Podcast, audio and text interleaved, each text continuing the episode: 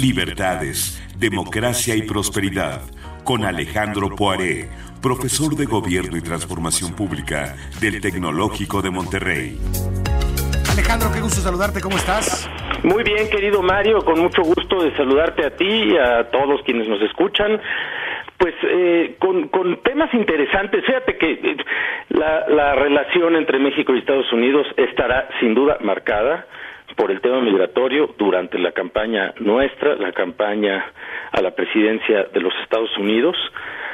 Pero hay un tema adicional, que de hecho es eh, eh, el que ha generado en buena medida todo este frenesí del eh, nearshoring en México y de inversiones, que tiene que ver con la rivalidad entre Estados Unidos y China. en términos de, de, búsqueda de mercados, de restricciones a eh, pues las importaciones estadounidenses de, China y en fin el posicionamiento de, de muchas de las firmas chinas en los mercados globales sobre el cual también va a tener implicaciones en nuestro país. Y el día de ayer hay una noticia interesante eh, sobre una, una decisión del gobierno de Joe Biden de iniciar investigaciones en contra de las eh, firmas productoras de software vinculadas a movilidad, particularmente la industria automotriz china y las importaciones de Estados Unidos de automóviles chinos o de automóviles que utilicen eh, software eh, chino. Básicamente el argumento es pues que hay una preocupación sobre temas de seguridad, sobre temas de eh, eh, información confidencial de los estadounidenses, eh, no muy diferente al argumento sobre TikTok. Eh, en términos de el tipo de información y los riesgos de ciberseguridad y los riesgos de seguridad en términos más amplios que, que, pudiera esto implicar el crecimiento de la plataforma de TikTok, en este caso el crecimiento de las importaciones de autos chinos hacia los Estados Unidos. que por supuesto pues es también eh, más allá de las preocupaciones reales o no en materia de seguridad, pues es una movida electoral, 100%, para proteger a la industria automotriz estadounidense del crecimiento de las importaciones chinas. Eh, pequeño detalle, coincide casi esta noticia con la presencia de la CEO de, de BYD eh, eh, para todo el, hemisferio en nuestro país. Eh, estuvo hace apenas un par de días en, eh, en Monterrey visitando al gobernador, hablando de posibles inversiones, etcétera.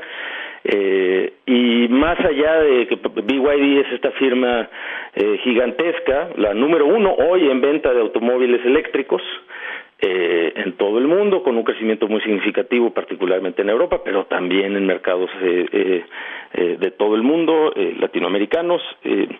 Y pues que es un tema que va a ser muy, muy complicado. Eh, esta segunda etapa, vamos a llamarlo así, del, del, desacoplamiento de la economía estadounidense de la China. La primera, pues es la que nos ha traído todas las expectativas y las oportunidades del nearshoring.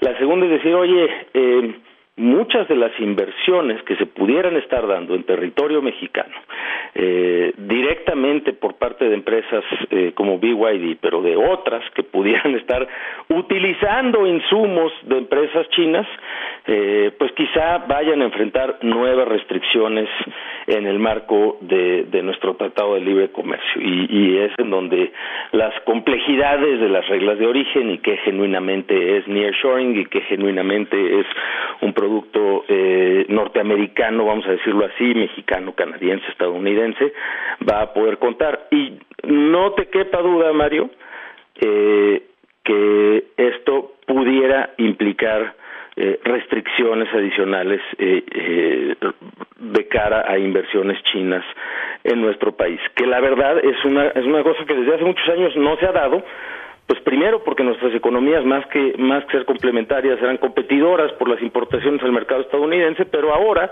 a la luz de las restricciones eh, directas de importaciones de productos chinos, pues sí estaba creciendo la inversión o al menos las expectativas de inversión en nuestro país eh, de la industria china precisamente para producir manufacturas para el mercado estadounidense. Y eso eso se, va a complicar.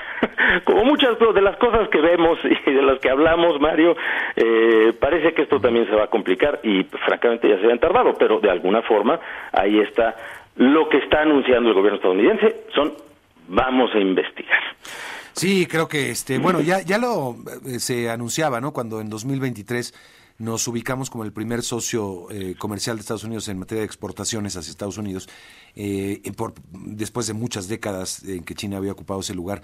Y uno ve las cifras y no tanto por lo que hizo México, ¿eh? sí crecieron, obviamente, pero no al ritmo que uno esperaría, digamos, no para, para hacer lo que, lo que se logró. Más bien fue por lo que dejó de hacer China, por la, eh, por la caída de China tan dramática en el mercado estadounidense y ahora se está, pues sí, una estrategia china tratando de ubicar, este, ver si, si posicionando en México, eh, pues puede tener un mayor acceso al máximo mercado mundial.